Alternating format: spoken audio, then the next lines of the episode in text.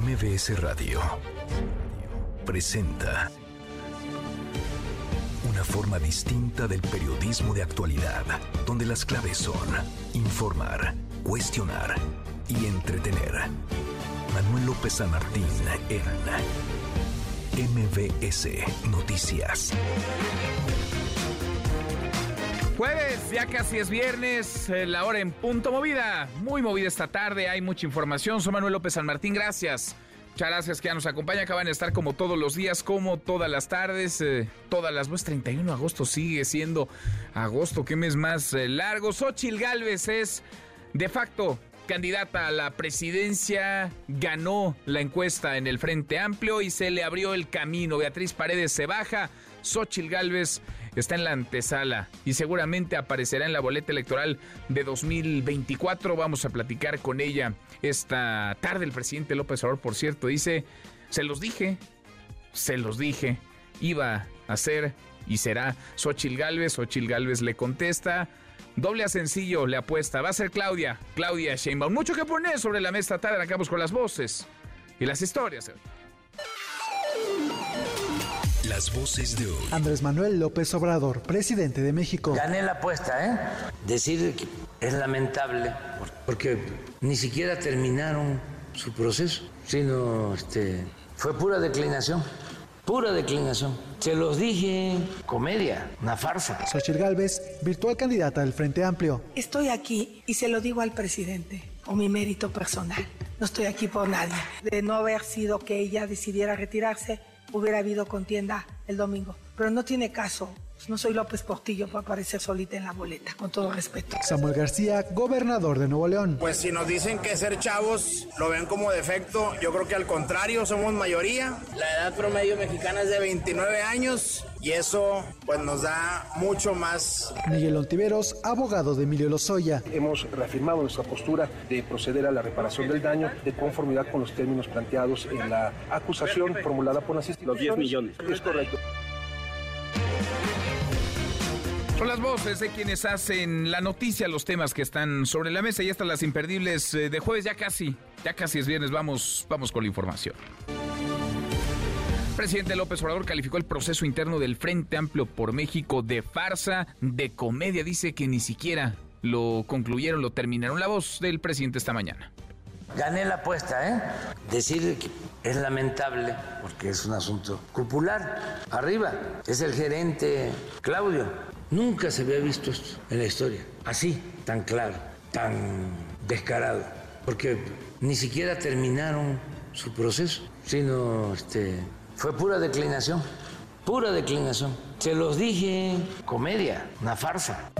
Te los dije, asegura el presidente a propósito de López Obrador, aseguró que el proceso interno de Morena es distinto. Él dice que en ese proceso, en el de su partido, no hay dedazo. También recordó que será la gente la que decida cuál será su candidato presidencial, su corcholata favorita, porque asegura no son iguales. Aquí no hay dedazo. Yo no voy, no estoy influyendo y no tengo doble discurso porque no soy hipócrita. Por eso somos distintos, por eso no han podido con nosotros. Si fuésemos iguales que ellos, no, pues yo no estaría aquí. Cuando dijimos no hay dedazo, va a ser la gente la que va a decidir en una encuesta, esas son las reglas. Bueno, la gente decidirá en una encuesta. La encuesta del Frente Amplio ayer se hizo pública, ayer conocimos los datos y traía 15 puntos arriba. Xochil Gálvez es lo que desencadenó la salida, el paso a un costado de Beatriz de Beatriz Paredes. Nadie, nadie hasta ahora eh, detiene este jaloneo, este tiroteo, este estira y afloje entre el presidente López Obrador y Xochil Gálvez. Le sirve a ambos, eh, a los dos les funciona. Xochitl le contestó al presidente en Twitter, le juego doble a sencillo al que anda cantando apuestas. Sheinbaum será la coordinadora y después candidata de la mafia en el poder. ¿Le entra o le saca minutos antes en la plenaria del PRD? Le mandó decir esto al presidente López Obrador. Estoy aquí y se lo digo al presidente, o mi mérito personal. No estoy aquí por nadie. Estoy aquí porque los partidos me abrieron su casa. Yo no iba a aceptar un tema en lo que se diera una cosa en la que yo no estuviera de acuerdo. Ella toma la decisión cuando conoce las encuestas. de no haber sido que ella decidiera retirarse, hubiera habido contienda el domingo. Pero no tiene caso. No soy López Portillo para aparecer solita en la boleta, con todo respeto. No soy López Portillo. Pues sí, irían en el frente aquellos que se registraron, son 2.300.000 personas, poquito menos a una votación, una jornada en donde aparecería el nombre de Xochil Gálvez y de Beatriz Paredes, sí, porque ya estaban impresas las boletas, pero pues solamente habría una opción, porque Beatriz Paredes se hizo ya a un lado. Eso eso en el frente y ese en el jaloneo entre eh, la candidata virtual a la presidencia, Xochil Gálvez, y el presidente López Obrador. ¿Qué pasa en Movimiento Ciudadano? Líder nacional del partido, Dante Delgado, aseguró ayer, tras salir de la plenaria, que tanto Samuel García como Luis Donaldo Colosio tienen la puerta abierta para la candidatura presidencial. Colosio dice a quien lo quiera escuchar en público y en privado que no que no le interesa, que no quiere Samuel García. Al contrario, él se destapó, él se autodestapó esta misma semana. La verdad es muy joven, es muy joven. Primero tiene que haber convocatoria y también es muy joven Luis Donaldo. Y hay muchos jóvenes que quieren participar. Eh, nosotros no queremos excluir a nadie. En su momento, cuando esté el registro, pues se podrán este, incorporar. Y vamos a respetar a todas las personas que quieran aspirar a los diferentes cargos que va a haber en el país. Bueno, y en Morena la secretaria de Gobernación Luisa María Alcalde llamó a los senadores del partido a mantener la unidad. Esto al participar en la reunión plenaria. Luisa María Alcalde destacó que vienen momentos de definición que no dejarán satisfechos algunos hacer un llamado a mantener la unidad por encima de todas las cosas. Sabemos que vienen momentos, días, semanas, meses de muchas definiciones y serán definiciones que por supuesto algunos los dejarán satisfechos y a otros no, pero debemos tener altura de, de miras, madurez política, ser congruentes con los principios, los ideales que dieron origen y sostén a nuestro movimiento. Pues vamos a ver, vamos a ver por qué habrá en cosa de horas eh, una definición sobre quién en Morena, son tres mujeres las que están anotadas, quedará como presidenta de la mesa directiva. En el, en el Senado, Morena discute la elección del nuevo presidente del Senado, toca turno una mujer, quienes han levantado la mano eh, Maribel Villegas, eh, Berta Carabeo y Ana Lilia Rivera. Estaba anotada también Cecilia Sánchez, pero se bajó ya. El senador Alejandro Rojas Díaz Durán dice que la mayoría apoya a la primera, es decir, a Maribel Villegas. Lo veremos. El secretario de Hacienda, Rogelio Ramírez de la O, afirmó que para 2024 la dependencia a su cargo proyecta un crecimiento económico en el gasto de inversión superior al 4% del PIB. Asegura que no habrá nuevos impuestos. Esto lo dijo al participar en la plenaria de las diputadas y diputados de Morena. Y en otro tema, hay caos en la Ciudad de México, tremendo caos. Sigue cerrada la circulación en Avenida Capitán Carlos León a partir del circuito interior por manifestantes. Están desquiciando las inmediaciones al aeropuerto, la terminal 1 del Aeropuerto Internacional de la Ciudad de México. Juan Carlos Alarcón, ¿cómo estás Juan Carlos? Buenas tardes. Me da gusto saludarte, Manuel. Gracias. Muy buenas tardes. Desde muy temprana hora, los ahorradores de FICREA se trasladaron a las inmediaciones del Aeropuerto Internacional de la Ciudad de México, donde realizan una protesta con el cierre de la vialidad en la Terminal 1, lo que genera contratiempos a usuarios de aerolíneas y automovilistas. Los inconformes atravesaron una enorme manta en la que plasmaron su añeja demanda de hace más de siete años en la que dicen exigimos solución ya. Pidieron la intervención de las autoridades del gobierno de México para recuperar sus fondos que quedaron en manos de personas ajenas por el fraude del que fueron víctimas. Debido al bloqueo a la circulación, policías de la Secretaría de Seguridad, Manuel, apoyan a usuarios de la terminal aérea con el traslado en camionetas desde los puntos donde han bajado del transporte público para llevarlos justamente hasta el acceso de la puerta 1 y 2. Los manifestantes permanecen desplegados en la avenida Capitán Carlos León, donde solo hay paso peatonal, reiterado su petición de que las autoridades a cargo de las instituciones eh, pues intervengan y den solución definitiva a esta petición que pues como te comento lleva prácticamente siete años. Comentarte que el Aeropuerto Internacional de la Ciudad de México ha eh, generado información en el sentido de que a sus usuarios les recomienda salir con mucha anticipación de casa para poder llegar a tiempo ante esta manifestación que cierra los carriles centrales de la avenida Capitán Carlos León en la Terminal 1 del aeropuerto capitalino. Manuel, el reporte que tengo. El caos por si algo faltara a esta de por sí caótica Ciudad de México. Gracias Juan Carlos. Un abrazo, buenas tardes. Otra vuelta, buenas tardes. Soy en información internacional. El expresidente de Estados Unidos, Donald Trump, se declaró este jueves no culpable de los cargos que se le imputan en Georgia por intentar manipular los resultados de las elecciones en 2020 en ese estado. Hay que recordar que en esta entidad, en este estado, el expresidente perdió por un estrecho margen ante eh, Joe Biden, el entonces candidato eh, demócrata y ahora presidente. Y en las buenas, porque como cada tarde, claro que tendremos buenas noticias. Querido Memo Guillermo Guerrero, ¿cómo estás? ¿Cómo estás, mi querido Manuel? Te extrañé un poquito ayer. ¿Por qué? ah, yo aquí estaba, tú no estabas. Sí, yo no estaba. te fuiste, Memo? Yo no estaba, Estabas de fiesta, ¿verdad? Estábamos de fiesta porque celebraron tres años el programa de Ingrid y Tamara. Y ¿Tres años Tres años ya. Qué rápido. Y pues ya estaba bailando y bailando con Sandra Chavarría y cantando con pues Motel, pues ya no pude venir. Cuando hay fiesta y es gratis, ahí estás. Busquen a Memo. Hoy vamos a hablar de un festival de tacos que va a haber este fin de semana en el Monumento a la Revolución. Y ahí vas a estar. Y ahí voy a estar. Pues claro. y una buena acción que hicieron unos gamers eh, con el Centro de Transferencia Canina de los perritos que rescatan del metro. Platicaremos al ratito también de eso. Hay muchos boletos. Muy, muy bien, me interesa lo de los tacos. Me interesa. me interesa y conforme se aproxima la hora de la comida me interesa más. Gracias, Memo. Muchas gracias, Guillermo Guerrero, Nicolás Romay. Nico, ¿qué traes hoy en Deportes? Buenas tardes.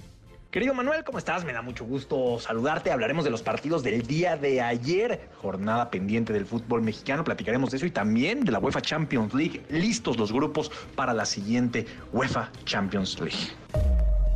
Listos los grupos, ahora los platicamos. Abrazo grande, Nico. Hasta aquí el resumen con lo más importante del día, la conversación situada en las elecciones presidenciales de 2024. ¿Qué importa que el país tenga prioridades? ¿Qué importa que haya una crisis de violencia, de inseguridad, una ola de crímenes que no se resuelve? ¿Qué importa que haya desabasto de medicamentos? Que el sector salud esté mal, muy mal. ¿Qué importa que hayan vuelto a los salones de clases? Millones de niños con libros de texto que generan muchas preguntas, inquietudes legítimas, gran parte de ellas entre padres de familia, profesores. No, los políticos tienen su prioridad en otro lado. Los partidos están estacionados en las elecciones presidenciales, están eh, disputándose, arrebatándose el poder. En Morena es el día 2 de la realización de la encuesta, la encuesta eje que organiza el partido y las encuestas que acompañan este proceso. Cuatro casas encuestadoras privadas están realizando también eh, mediciones y en el frente pues se coció el arroz un poquito antes de llegar a término porque la fecha era 3 de septiembre, este domingo. Habría votación y además conoceríamos los resultados de las encuestas, una telefónica, otra en vivienda. Ayer se los dimos a conocer a las 2 de la tarde en cuanto salieron los resultados del comité organizador del Frente Amplio por México.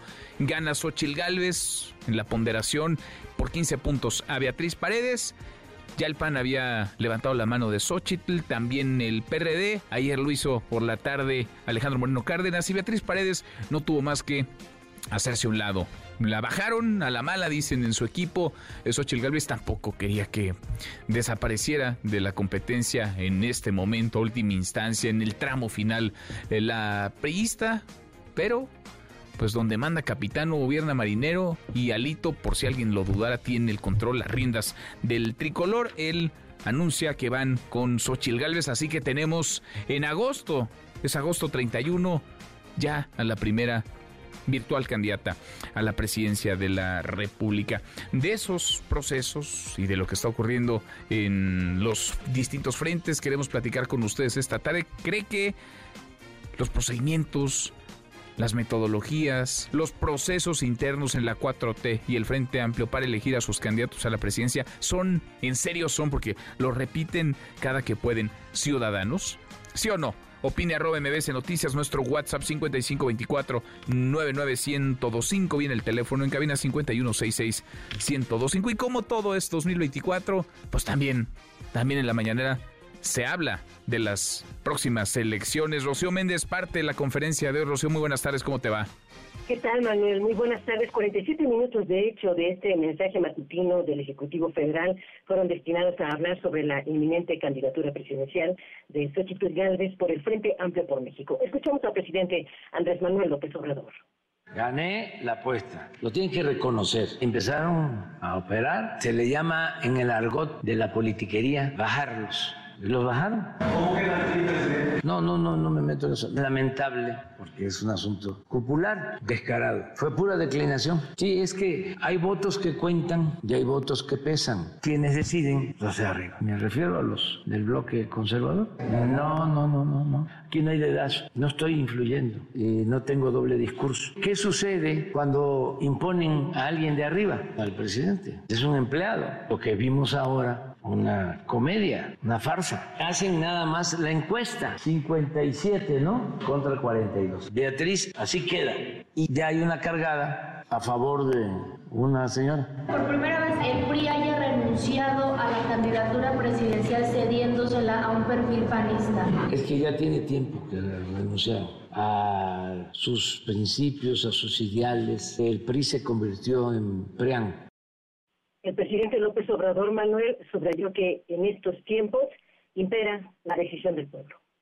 A partir del 88 nosotros empezamos a denunciarlo. Son lo mismo, son lo mismo, son lo mismo. Y decían que no. Y engañaron mucho a la gente. Mario Delgado decía ayer que Alito terminó por al PRI. ¿Usted coincide en eso? No, no, no, no, no, no, no. La historia continúa, continuará y se verán otras cosas. Falta todavía. Pero tampoco nos podríamos callar. Por fortuna, va a ser el pueblo, no 10, los machuchones, ¿no? El que va a decidir. Es una primera etapa es un prólogo mal escrito, una introducción mal hecha. No, no, no, no, no, no, viene lo bueno. Ahora es hasta que van a ser las elecciones, creo que en junio, ¿no? 2 de junio. Ahí es donde se va a decidir.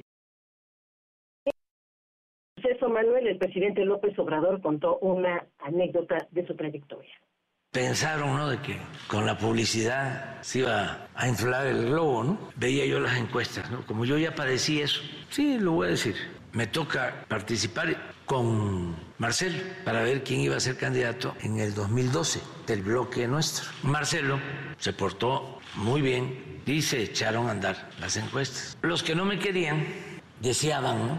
que ganara Marcelo. Muy bueno Marcelo este señor que después fue del CISEN, de Calderón, cuando García Luna, Guillermo Valdés, pues hace una encuesta el señor Valdés en donde Marcelo me ganaba 2 a 1. Marcelo se portó a la altura, porque todos estos que no me querían lo estuvieron sacando para que no aceptara los resultados. Y Marcelo se puso cera en los oídos para no escuchar el canto de las sirenas. Manuel, el reporte al Bueno, ¿cuántos minutos nos dijiste que le dedicó el presidente López Obrador al proceso electoral, las elecciones de 2024, Rocío? 47 minutos. 47 minutos de la mañanera. Gracias, muchas gracias, Rocío.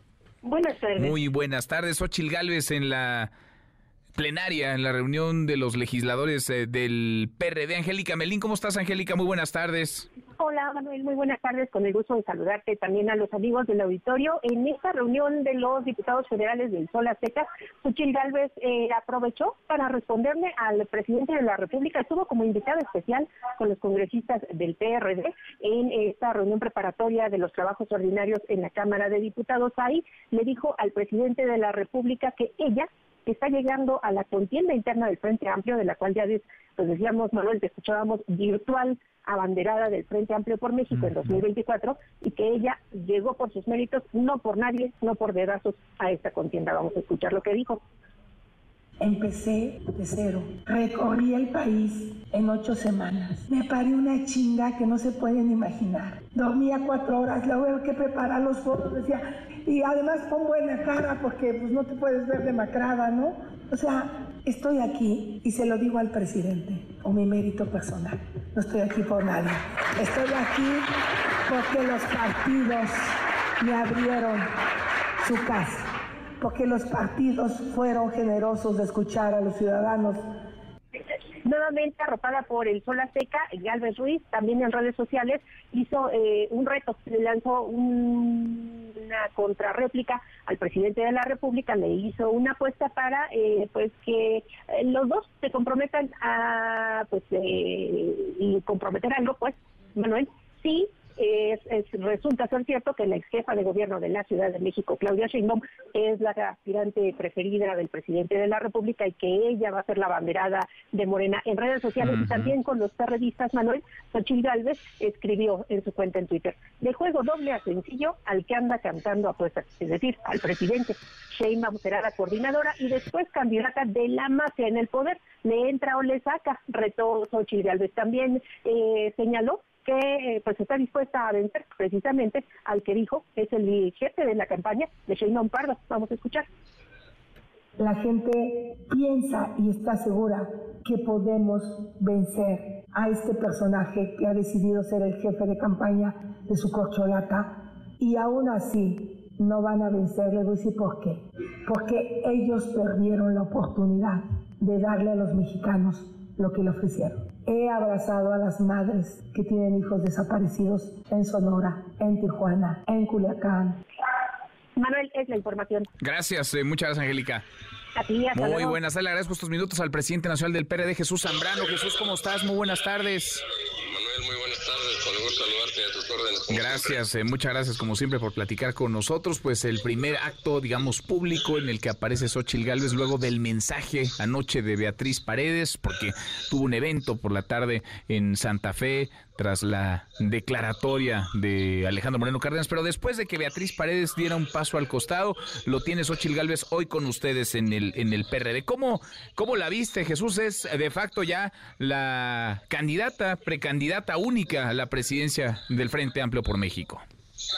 Pues eh, sí, efectivamente nos dio mucho gusto, desde luego que eh, estuviera hoy en la mañana en, un, ese primer evento, ya después de los acontecimientos de ayer, eh, de los anuncios que se hicieron públicos y que ella estuviera allí refrendando lo que nos había dicho el viernes cuando salimos como PRD a decir que íbamos con ella, eh, refrendando sus compromisos con las banderas esenciales del PRD y lo que vamos a defender en eh, la próxima legislatura. Yo la vi muy contenta, muy comprometida, muy echada para adelante y desde luego con una magnífica recepción que tuvo ahí en el grupo parlamentario del eh, PRD, diputadas, diputados.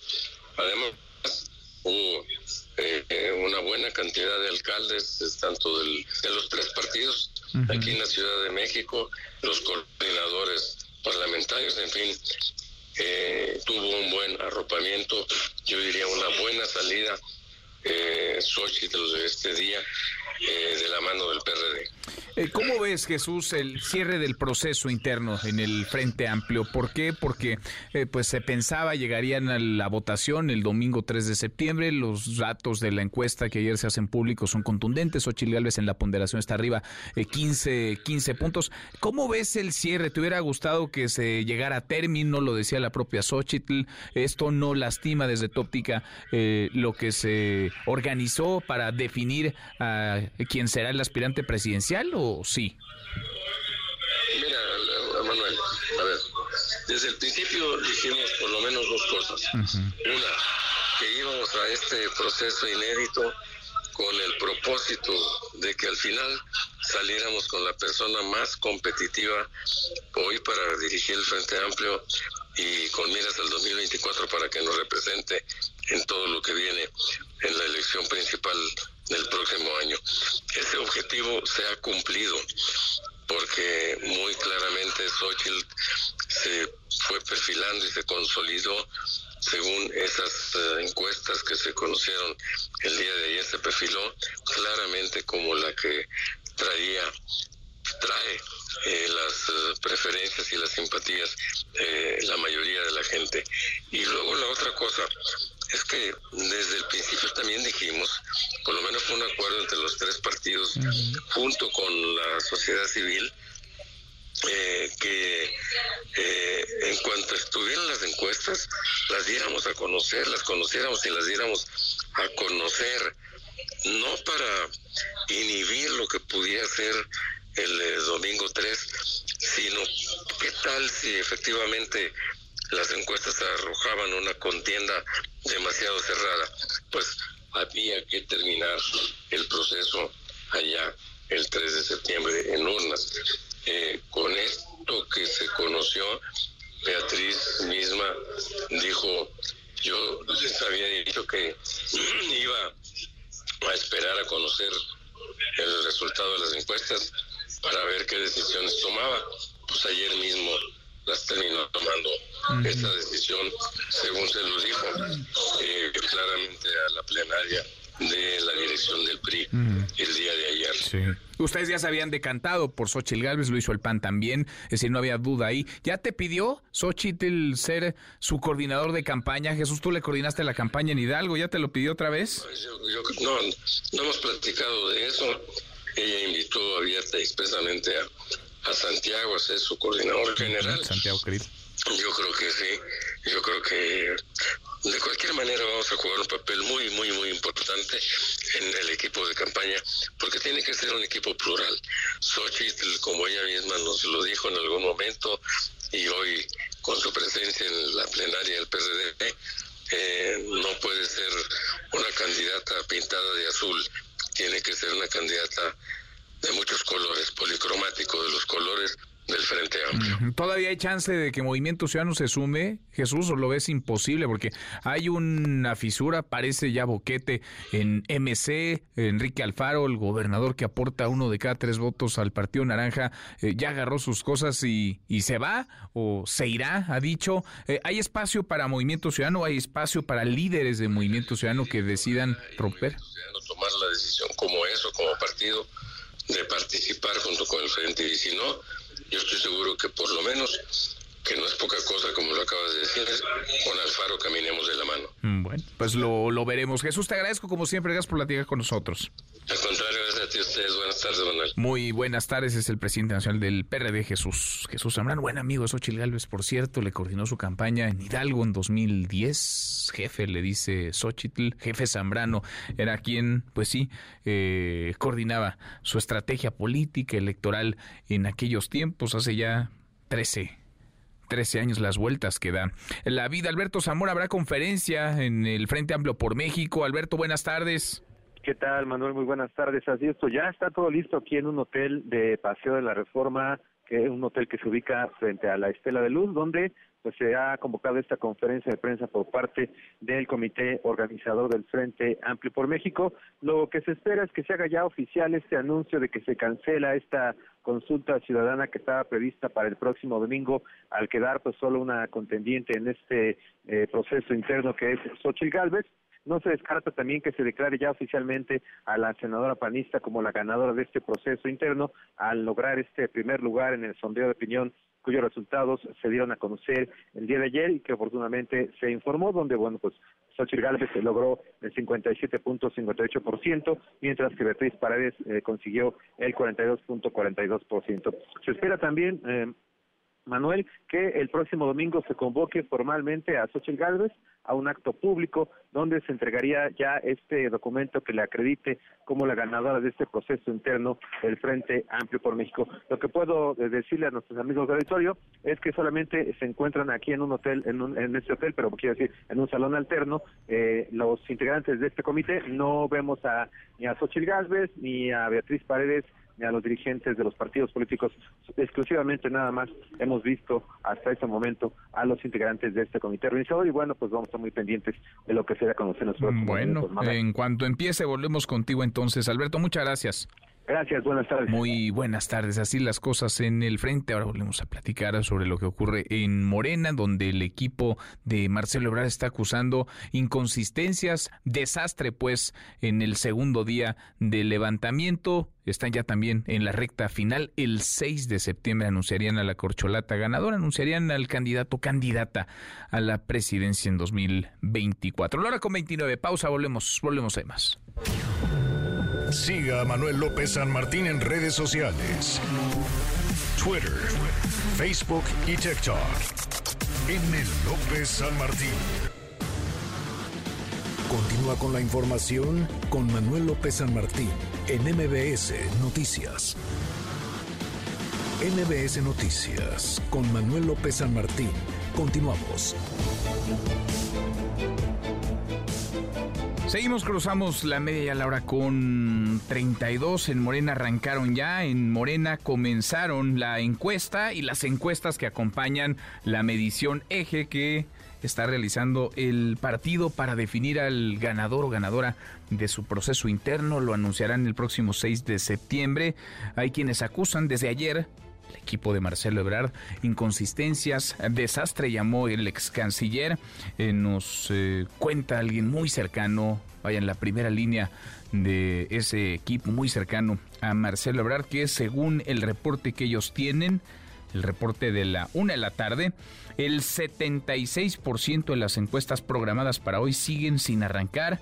En la mayoría de los casos nos, nos dice quienes no llegan son los coordinadores de Morena, que traen las urnas y la papelería. Quienes sí están llegando son los encuestadores y los representantes de las corcholatas. Siguen, acusan los problemas eh, logísticos. de Nora Bucio, Nora, ¿cómo te va? Muy buenas tardes. Manuel, te saludo con muchísimo gusto y de la misma forma al auditorio. El primer día de la aplicación de las encuestas que definirán a quien coordinará los comités de defensa de la Cuarta Transformación tuvo dificultades, complicaciones y confusiones, según reconoció Mario Delgado Carrillo, líder nacional de Morena, en un primer balance. Durante la mañana de ayer miércoles, el aspirante Marcelo Ebrard Casaubón usó sus redes sociales para evidenciar el desorden en el levantamiento de la encuesta e incluso se dijo preocupado por los severos problemas que ocurrieron para ello. Delgado Carrillo publicó un video en sus redes sociales poco antes de la medianoche de ayer en el que aseguró que esta primera jornada fue exitosa y apuntó que ha sido un reto logístico extraordinario donde han participado cuatro casas encuestadoras, la Comisión de Encuestas de Morena y 1.500 representantes de los aspirantes que han acompañado en todo momento este proceso. Si me lo permites, escuchamos al presidente de Morena, Mario Delgado Carrillo.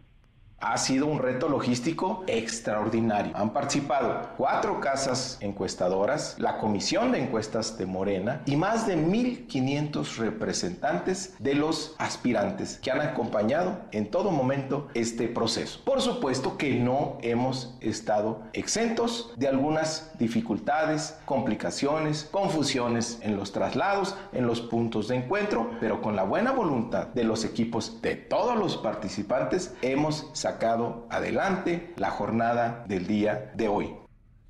Sobre este tema aseguró que como militantes de la Cuarta Transformación no pueden traicionar al pueblo y agregó que ningún interés personal puede estar por encima de nuestro proyecto. Dejemos que la gente decida de manera libre y democrática, citó Mario Delgado. También señaló que este miércoles la oposición terminó por exhibir la simulación de su proceso y dijo que todos son testigos del sometimiento absoluto del PRIAN y el PRD a la voluntad de la oligarquía económica. Escuchamos nuevamente a Mario Delgado Carrillo. En contraste, el día de hoy la oposición terminó por exhibir la simulación de su proceso. Somos testigos del sometimiento absoluto del PRIAN y el PRD a la voluntad de la oligarquía económica y tal como lo advirtió nuestro presidente Andrés Manuel López Obrador, desde el pasado 3 de julio, la candidata del Frente Amplio por la Corrupción vendría del dedazo de los poderosos. Finalmente señaló que es momento de marcar la diferencia y demostrar que los morenistas están a la altura de un pueblo que desea vivir en democracia y que se profundice esta transformación histórica y remató diciendo que aquí no hay dedazo ni simulación, aquí el pueblo manda. Manuel, la información. Bueno, es lo que dicen en Morena. Cada quien vende su proceso como mejor eh, le parezca y le convenga. Gracias, eh, muchas gracias, eh, Nora. Muy buenas tardes. Muy buenas tardes. A propósito de lo que decía Mario Delgado, de que se les cayó el teatrito, Xochil Gálvez le decía, le contestó el presidente López Obrador, el presidente López Obrador que esta mañana en su conferencia calificó de farsa, de comedia el, proceso interno del Frente Amplio por México, dijo que él ya había cantado el resultado. Xochil Gálvez le escribió en Twitter, le juego doble a sencillo al que anda cantando apuestas. Sheinbaum será la coordinadora y después candidata de la mafia en el poder. ¿Le entra o le saca más de Moreno? Oscar Palacios, Oscar, buenas tardes. ¿Qué tal, Manuel? Buenas tardes. Así es, en la antigua casona de Jicotencat se llevan a cabo los trabajos de la reunión plenaria de los senadores de Morena y del PES. Justo en este marco, al arrancar los trabajos de cara a la elección del coordinador de los comités de defensa de la Cuarta Transformación, la secretaria de Gobernación, Luisa María Alcalde Luján, pues llamó a los senadores de Morena a mantener la unidad por encima de todas las cosas. En su mensaje a los legisladores al arranque de los trabajos, la funcionaria destacó que vienen momentos de definición que no dejarán satisfechos hechos algunos. Señaló en este sentido que deben tener madurez política, altura de miras y ser congruentes con los principios que dieron origen y sostén al movimiento de la 4T. Escuchemos hacer un llamado a mantener la unidad por encima de todas las cosas. Sabemos que vienen momentos, días, semanas, meses de muchas definiciones y serán definiciones que por supuesto algunos los dejarán satisfechos y a otros no, pero debemos tener altura de, de miras, madurez política, ser congruentes con los principios, con los ideales que dieron origen y sostén a nuestro movimiento. Luisa María Alcalde recordó que no construyeron Morena para ocupar, ocupar cargos o para obtener el poder, sino para transformar el país, por lo que subrayó debe ponerse el interés general por encima de cualquier interés personal. Así lo dijo. No construimos Morena para ocupar cargos o para obtener el poder, sino realmente para transformar a nuestro país. Y esa transformación necesita de continuidad. Debemos poner el interés general por encima de cualquier interés personal, como aquí se dijo, por legítimo que sea, por, supuesto que son eh, legítimas las aspiraciones. Entender que la capacidad que hoy tengamos, para vislumbrar el futuro, de hacer acuerdos, de poner por delante los intereses nacionales, va a depender realmente la continuidad de la transformación. Por otro lado, Manuel, en el marco de los trabajos de su reunión plenaria, los senadores de Morena van a definir la propuesta que presentarán al Pleno de la Cámara Alta para elegir a la nueva presidenta de la mesa directiva. Desde esta mañana se colocaron ya un par de urnas en el patio de la antigua casona de Jicotencat, donde los integrantes de la bancada de Morena han estado colocando sus votos para elegir a la nueva presidenta del Senado. Por el momento, bueno, se han registrado cuatro candidatas. Originalmente se habían presentado cuatro candidatas para participar en esta contienda interna. Ellas son Ana Lilia Rivera, Maribel Villegas, Berta Carabeo y Cecilia Sánchez. Sin embargo, tenemos información en el sentido de que las senadoras Berta Carabeo y Cecilia Sánchez se estarían bajando de esta contienda. Se tiene previsto que a las 3 de la tarde pues comience el recuento de los votos plasmados en las papeletas que han sido repartidas entre los legisladores y se dé a conocer el resultado de la propuesta que será llevada al Pleno esta misma tarde. Justo en este marco, ante esta situación, el coordinador de los senadores de Morena, Eduardo Ramírez Aguilar, llamó también a la unidad. Escuchemos.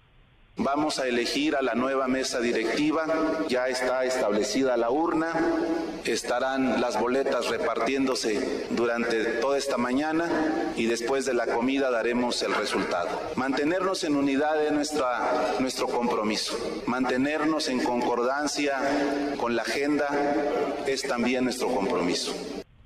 Hay que señalar, Manuel, que una vez que la bancada de Morena tome su decisión, el Senado de la República celebrará su junta previa a las seis de la tarde, esto para elegir a los nuevos integrantes de la mesa directiva de cara al nuevo periodo ordinario de sesiones. Ese es el reporte, Manuel. Bueno, quedarían dos entonces, dos eh, buscando la presidencia de la mesa directiva del Senado, Oscar. Así es, quedaría Ana Lilia Rivera y Maribel Villegas, son las dos candidatas más fuertes precisamente en este proceso interno. Pues lo veremos, lo sabremos después de las seis de la tarde. Gracias, muchas gracias, Oscar. Hasta luego, buenas tardes. Hasta muy pronto, muy buenas tardes. Eso en lo que toca a senadores de Morena. ¿Qué pasa con los diputados? Angélica Melina. Angélica, buenas tardes otra vez. Hola, de nueva cuenta, Manuel, gusto saludarte también a, los amigos del auditorio. Hay plenaria de Morena en la Cámara de Diputados y en este marco hay que señalar que los diputados de Morena están recibiendo a los mismos invitados que los senadores de la República, incluso la secretaria de Gobernación, Luis Alcalde, dio exactamente el mismo mensaje ante los senadores primero, después ante los diputados federales, eh, llamando a la unidad de los integrantes del Movimiento de Regeneración Nacional en estos momentos de efervescencia política por las definiciones en eh, las candidaturas, sobre todo la candidatura presidencial, y bueno, pues eh, al igual que a los senadores, a los diputados federales, la secretaria alcalde Luján les dijo que las aspiraciones personales y políticas de cada quien son muy respetables, pero todos tienen que estar por encima, eh, ninguna de las aspiraciones puede estar por encima de los intereses de la nación. En este encuentro con los diputados federales de Morena, la titular de gobernación también hizo un par de anuncios, Manuel, que el Ejecutivo Federal piensa mandar a los congresistas un par de iniciativas, la de Sembrando Vida, que tiene el objetivo de dar rango constitucional a este programa social que pues ha sido muy cuestionado por sus resultados y por eh, incluso desvío de recursos, han denunciado legisladores federales de la oposición. Bueno, se va a concretar esta iniciativa del Ejecutivo Federal para dar rango constitucional a Sembrando Vida. También el presidente de la República insistiría, Manuel, con los diputados federales en proponer que la Guardia Nacional quede bajo el control la organización y el comando de la Secretaría de la Defensa Nacional para que este organismo, este cuerpo policíaco de élite, dijo la Secretaría de Gobernación, no desaparezca y que los siguientes gobiernos, en manos de quien queden, no importa, bueno, pues no desaparezcan en la Guardia Nacional. También con los diputados federales de Morena estuvo en privado el titular de la Secretaría de Hacienda, Rogelio Ramírez de la O, quien les dijo a los congresistas que el paquete económico 2024, que ya en una semana más se entrega aquí en San Lázaro, bueno, será responsable, no incluye eh, aumento de impuestos, tampoco nuevos gravámenes y el secretario de Hacienda les dijo a los diputados de Morena que no va a haber sobresaltos con el cambio de administración mm. en el materia presupuestal, quien hizo un breve resumen de con lo que les dijo el secretario de Hacienda a los diputados de Morena fue el coordinador Ignacio Miera. Vamos a escuchar. No va a haber una desaceleración en Estados Unidos, pero no va a afectar porque los sectores que tienen relación directa con México, según nos ha comentado también el secretario de Hacienda, nos permiten tener confianza en que no va a haber este, sobresaltos. Y los eh, diputados federales también recibieron a la titular de Seguridad y Protección Ciudadana, la secretaria Rosa y eh, quien les eh, planteó que la política de seguridad del Ejecutivo Federal es la correcta y los diputados de Morena le plantearon preocupaciones, sobre todo los oriundos de Michoacán, por la ola de inseguridad que se vive en esa entidad y el tema trágico pues de los productores de limón y aguacate que están bajo el asedio del crimen organizado. Los eh, diputados de Morena continúan el día de mañana, Manuel, con su plenaria aquí en San Lázaro, recibiendo a la presidenta del INE, Guadalupe Tadei, y también a su dirigente, Mario Delgado. Bueno, pues así van las eh, plenarias. Gracias, Angélica, muchas gracias. A ti, hasta luego, Manuel. Hasta muy pronto, muy buenas tardes. Y en Movimiento Ciudadano la crisis, porque es una crisis que se vaya el hombre que tiene a su partido en primera fuerza, en una entidad. El único lugar, el único estado donde MC es primera fuerza es Jalisco. Y Enrique Alfaro ya pintó su raya e hizo maletas y está a punto de irse del partido, si no es que ya se fue. Es la única entidad en la que además son mayoría en el Congreso Estatal, uno de cada tres votos del Partido Naranja vienen de Jalisco. Declaró a propósito, Enrique Alfaro, a propósito de su partido o ex partido, Movimiento Ciudadano, y de un encuentro, de una reunión que hubo entre algunos eh, legisladores eh, jaliscienses, eh, Clemente Castañeda, por ejemplo, el coordinador en el Senado, Pablo Lemus, que aspira no es legislador, pero es alcalde y aspira a la candidatura a la gubernatura del estado de Jalisco. Con Dante Delgado, esto dijo Enrique Alfaro. Hoy están en la Ciudad de México las tres personas que acordamos que van a llevar este proceso de diálogo y de definición de lo que sigue. Clemente Castañeda, Pablo Lemus, Alberto Esquer están allá y tendrán esa responsabilidad y yo confío en que las decisiones que se van a ir tomando van a ser las mejores para Jalisco. Antes de pensar en colores y en partidos, queremos cuidar al Estado. Todos estamos en sintonía en ese ánimo y lo que a mí me toca es insistir en el mensaje de que yo voy a estar concentrado en mi responsabilidad como gobernador y que ahora le toca a otros encabezar el proyecto político. Es, es lo correcto, es el modelo que yo he pensado le conviene a Jalisco. No me parece que sea jamás sano que un político quiera aferrarse a ser el jefe durante toda la eternidad. Yo ya estoy terminando un ciclo, creo que se quedan personas de primera al frente del proyecto que van a saber decidir lo mejor. Bueno, lo que dice Enrique Alfaro, gobernador de Jalisco, se fractura también movimiento ciudadano, insisto, los políticos, los partidos, entretenidos, muy entretenidos con el ajedrez electoral, pensando, jugando a la elección presidencial con la mira puesta en 2024 y mientras, mientras quién gobierna, mientras quién toma decisiones. Cuarto para la hora, pausa, volvemos, volvemos, hay más. Redes sociales para que siga en contacto: Twitter, Facebook y TikTok. M. López San Martín. Continúa con la información con Manuel López San Martín en MBS Noticias. Ya estamos de regreso. MBS Noticias con Manuel López San Martín. Continuamos.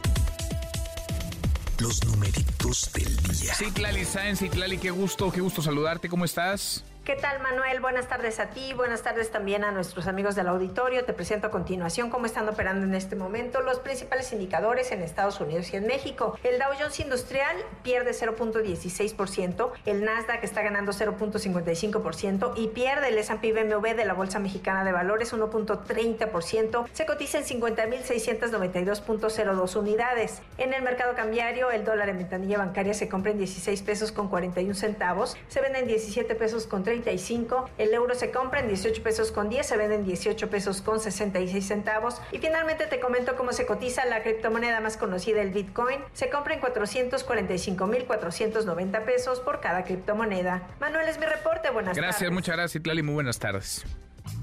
¿Y si abrir tu primera cuenta te da un cashback diferente? Oh, sí. Obtén hasta 3 mil pesos comprando y ahorrando con HSBC. Trae tu nómina y gana el doble. ¿Y si sí? Consulta más información en www.hsbc.com.mx diagonal y sí. HSBC presenta Economía y finanzas. Con Eduardo Torreblanca. Lalo, qué gusto, qué gusto saludarte, ¿cómo estás? Igualmente, Manuel, muy buenas tardes, buenas tardes al auditorio que nos escucha. Muy, muy buenas tardes. Nos quedamos en medio, Lalo, México está en el centro, en medio, en el terreno al menos de la disputa comercial entre China y Estados Unidos. Sí, sí, finalmente lo es porque sabemos que Estados Unidos quiere reducir su dependencia comercial con China y quiere mantener una relación cada vez más justa que hasta el momento es muy inequitativa para Estados Unidos y lo que están haciendo las empresas chinas que abastecen a empresas norteamericanas es trasladándose a México para que México les ofrezca ventajas en el, marco del TEMEC y una mayor cercanía geográfica que ofrezca ventajas a las compañías, a sus a las compañías norteamericanas. Y, el asunto pues está en que a la Unión Americana le gustaría mucho dejar de depender de esas empresas que no solamente son chinas, son también del grupo que comanda China como región. Y te doy unos datos interesantes. Al mes de junio, en el primer semestre del presente año, Estados Unidos exportó bienes a China por 72.588 millones de dólares pero importó de China 202.965. Es decir, en el primer semestre de este año, el déficit comercial de Estados Unidos con China es de 130.376 millones de dólares. El año pasado soportó un déficit comercial con China por 382.295 millones de dólares, datos oficiales del gobierno estadounidense. China quiere estar más presente en la compañía y en la economía de Estados Unidos y se traslada a México. Y México lamentablemente no ha aprovechado esta natural tendencia a sustituir la proveeduría de empresas chinas por proveedurías de empresas mexicanas que son pues son los socios, pues sí. somos los socios naturales y eso lamentablemente puede significar, y quiero con estos datos, mira cómo ha crecido el déficit de México con naciones asiáticas. Con Malasia, 170% ha crecido el déficit comercial de nuestro país. Filipinas, 172%, Indonesia, 176% y Tailandia, 132%. Son los grupos de países que tienen y hacen equipo con China. Mira nomás, interesantísimos los datos, Lalo, y el papel, el rol estratégico que juega México y podríamos jugar mucho mejor si entendiéramos y dimensionáramos dónde estamos, le sacáramos provecho a nuestra posición eh, geográfica. ¿Tenemos postre, Lalo? Claro que sí. Hoy, un día como hoy, de 1950, nació la televisión en México. Ah, mira nomás. Mira nomás. Pues ya pasó un buen rato y mira cómo ha evolucionado, ¿eh? Abrazo grande, gracias Lalo. Igualmente, Manuel, buenas tardes, buen provecho. Muy buenas tardes, es Eduardo Torreblanca, 5 para la hora. HSBC presentó.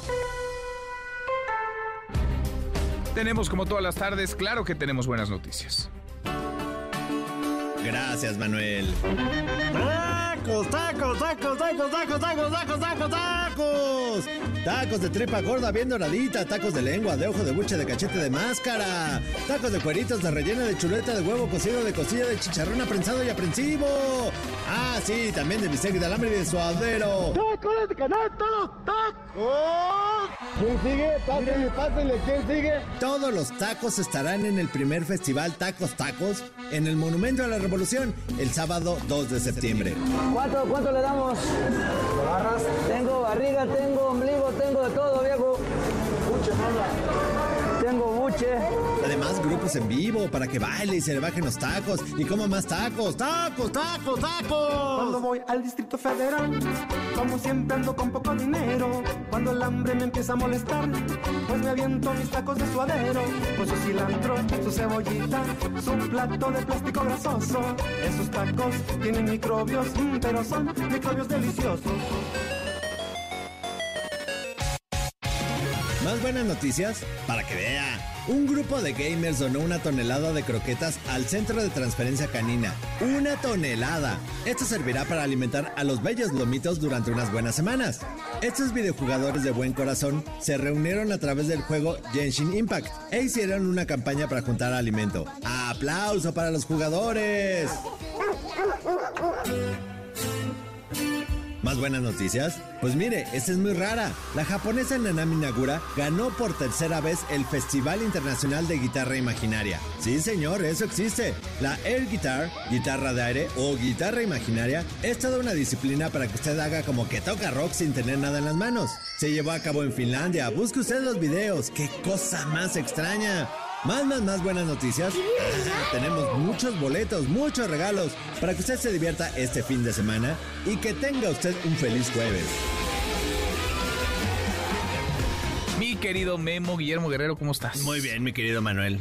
Mira, ya estoy rompiendo que dijiste, Lo que me se me antojó fueron los tacos. Sienta querías en el Monumento a la Revolución. Sienta querías hasta las 11 de la noche. Así que usted andando por ahí en el centro. Ah, yo sí quiero de todo. Uno de cada Ah, unos, tacos de pescado. ¿Qué más es día completo? Pues uno puede ahí desayunar, luego comer. almuerzas, comes, hay algo entre comidas y luego regresas a cenar. Habrá unos, algunos grupos musicales y eventos para que la gente baile y se le bajen los tacos y le quepan más tacos y entonces vuelva a comer más tacos, mi querido Manuel. ¿Tú vas a ir? sí, sí, sí. Sienta querías. Sienta querías ahí en un momento. Ya, ya, ya quiero ver ahí. Ya se me antojaron. Hay que ir, mi querido Manuel. hay que ir. Tenemos boletos, mi querido Manuel. A ver. Tenemos para Tierra de Fuego la obra de teatro en el Foro Shakespeare. Para El Mago. El Mago que está con Lucero Mijares en el Teatro Hidalgo.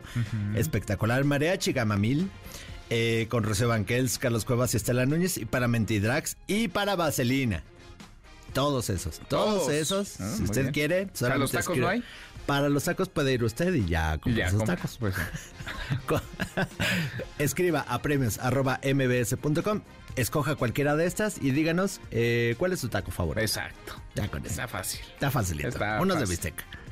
De pastor, ¿no? De pastor, unos de pastor. Gracias, Memo. Gracias, Manuel. Guillermo, Guillermo Guerrero, dos para la hora, pausa, volvemos, volvemos a más. Siga a Manuel López San Martín en redes sociales. Twitter, Facebook y TikTok. M. López San Martín. Continúa con la información con Manuel López San Martín en MBS Noticias. Ya estamos de regreso. MBS Noticias con Manuel López San Martín. Continuamos. La hora con dos es eh, jueves, ya casi es viernes, ahí la llevamos, jueves 31 de agosto. Qué mes está más largo. Se acabó. Hoy se acaba. Por fin revisamos las redes. ¿Cómo se mueven las cosas en Twitter? Caemos en las redes. La conferencia del eh, comité organizador del proceso en el Frente Amplio por México, una a una y uno a uno se fueron bajando de la contienda. Quedó Xochil Gálvez, le gana la encuesta Beatriz Paredes, es la virtual candidata a la presidencia. Alberto Zamora, Alberto, ¿cómo estás? Muy buenas tardes. ¿Qué tal, Manuel? Muy buenas tardes. Pues ya inició esta conferencia de prensa que están ofreciendo los integrantes del Comité Organizado del Frente Amplio por México, en donde en lo que llevamos hasta este momento han hecho pues un recuento de todas las actividades que han desarrollado eh, prácticamente desde que eh, quedó conformado este comité organizador que fue el día 29 de junio. Eh, están ah, hablando pues de todas las etapas que, han, que se han desarrollado eh, para poder llegar hasta donde estamos en este momento. Lo único que puedo mencionar de que con importante de, lo que han mencionado los los integrantes de este comité es que ya eh, formalmente Xochitl Gálvez es quien va a encabezar la pues la conducción de este frente amplio por México, lo ha dicho eh, los integrantes de este comité organizador, pero pues no han dado mayores detalles respecto a qué va a suceder más adelante si se va a llevar a cabo ese consulta o no. Por cierto, Manuel, viene es que en esta en esta conferencia de prensa se trajo pues una urna, eh, eh, papeletas, en, general de material electoral que se eh, eventualmente se estaría utilizando para esta consulta ciudadana. Si me lo permiten, escuchamos parte de lo que están diciendo en este momento. Va a hacer uso de la palabra por los integrantes del comité eh, organizador. De hecho, hay que mencionar que también ah, están enlazados los, integrantes de los comités estatales que están fijando su postura respecto a este proceso. Eh, si tú lo, dispones, podemos escuchar parte de lo que está mencionando en este momento. A ver, vamos a, vamos a escuchar, Alberto.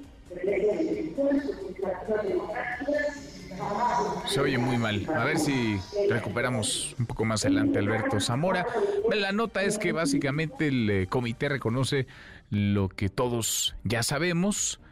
No más queda una competidora, nomás hay una contendiente en el frente, Xochil Gálvez, y Xochil Gálvez va a ser la candidata a la presidencia. Y como ya hay candidata, como ya hay ganadora, pues eh, no habrá votación este próximo eh, domingo, domingo 3 de septiembre. Ahora volvemos con lo que ocurre en el Frente Amplio por México. Antes, ¿qué pasa en el aeropuerto, en las inmediaciones del Aeropuerto Internacional de la Ciudad de México? Juan Carlos Alarcón, nos decías, había un bloqueo, ahí siguen, ya se fueron. ¿Cómo van las cosas, Juan Carlos? Buenas tardes.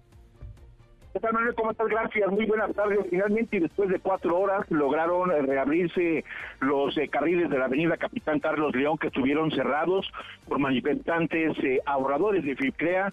Llegaron elementos, en este caso, de concertación política del gobierno de la ciudad, para ofrecer una mesa de diálogo con autoridades de la Ciudad de México y también buscar el puente para que las autoridades federales tomen conocimiento de esta situación que lleva prácticamente siete años.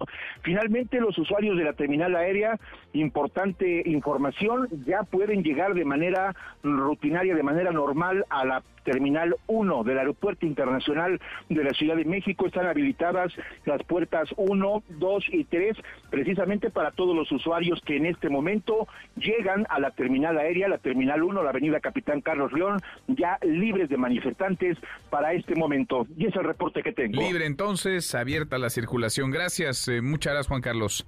Muy buenas tardes. Muy buenas tardes. Eso afuera del aeropuerto. Adentro, el gobierno federal anunció una reducción en las operaciones del Aeropuerto Internacional Capitalino, un número máximo de 43 entre aterrizajes y despegues.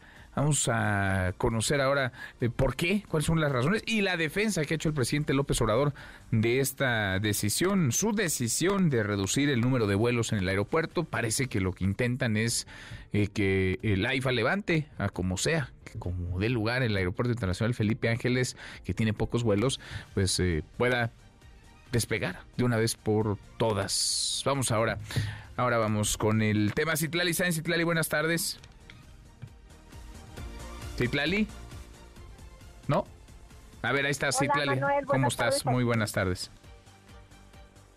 ¿Cómo estás, Manuel? Buenas tardes a ti también a nuestros amigos del auditorio. Pues el gobierno federal anunció una reducción de las operaciones del Aeropuerto Internacional de la Ciudad de México a un número máximo de 43 entre aterrizajes y despegues que pueden ser atendidos cada hora conforme a las condiciones del espacio aéreo que son estipulados por CENEM, y es que la Secretaría de Infraestructura, Comunicaciones y Transportes, y bueno, también se dio a conocer en el diario oficial de la Federación, y ahí se explica que el objetivo de la medida es salvaguardar la seguridad del público usuario y también operacional del Aeropuerto Internacional Benito Juárez de la Ciudad de México, por lo que dijeron que se realizaron estos dos estudios en materia de capacidad de niveles de servicios de los edificios terminales 1 y 2, así como de la capacidad del espacio aéreo del aeropuerto. Y bueno, como resultado de estos análisis, señalan que se reduce de 52 a 43 estas operaciones de aterrizaje y despegue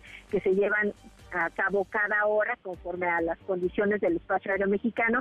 La autoridad aclaró que la medida será temporal y se mantendrá en tanto prevalezcan las condiciones de saturación en el Aeropuerto Internacional de la Ciudad de México, con lo que se va a garantizar el cumplimiento de los estándares internacionales de servicio y seguridad para los pasajeros. Y bueno, de acuerdo con un especialista que consultamos, decía que pues la autoridad determinó esta situación y es bueno para atender el problema de saturación porque también esto elimina los riesgos para los usuarios en materia de seguridad, pero lo que también se tiene que hacer es un plan integral que pueda desahogar todas estas operaciones que se llevaban a cabo porque se reduce en un 30% aproximadamente y de alguna manera se tendrá que utilizar el aeropuerto de Toluca, de Puebla, incluso de Cuernavaca y por supuesto también el AIFA para desahogar estas operaciones de la terminal de la Ciudad de México. Pues pues Manuel es mi reporte al auditorio. Gracias, eh, muchas gracias, Itlali.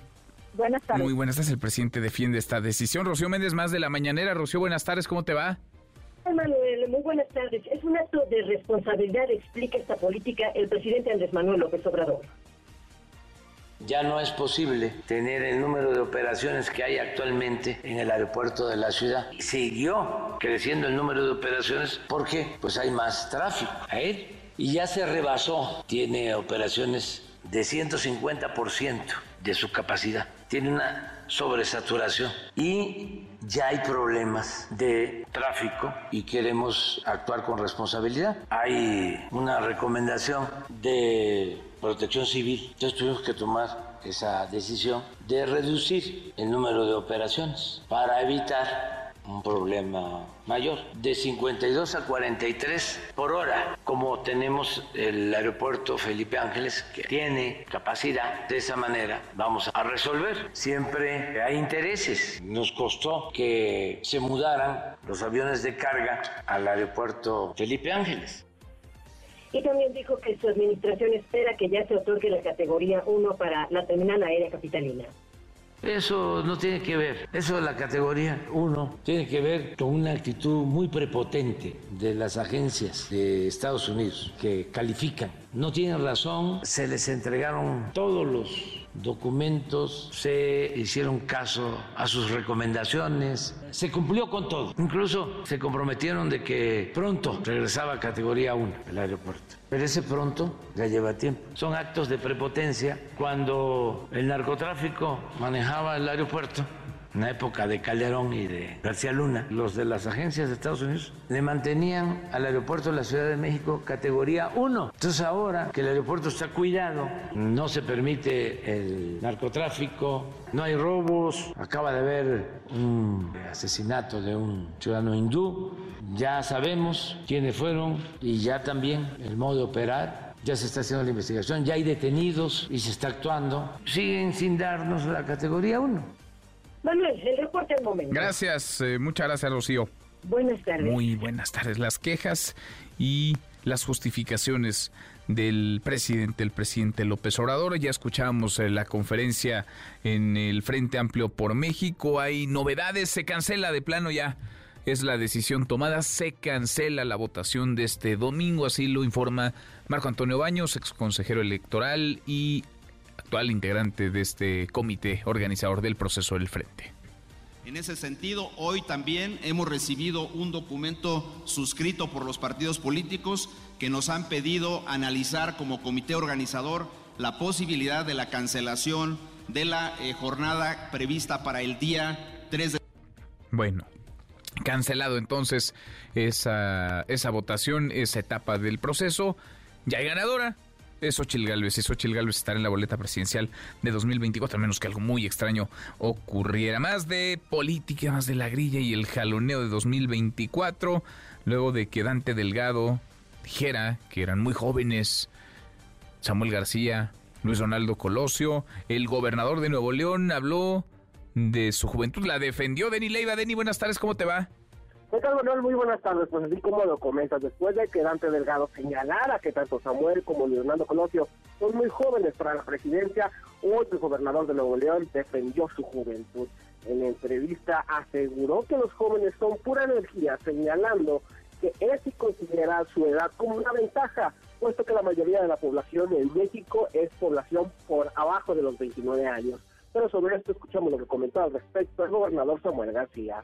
Pues si nos dicen que ser chavos lo ven como defecto, yo creo que al contrario, somos mayoría. La edad promedio mexicana es de 29 años y eso pues nos da mucho más empuje.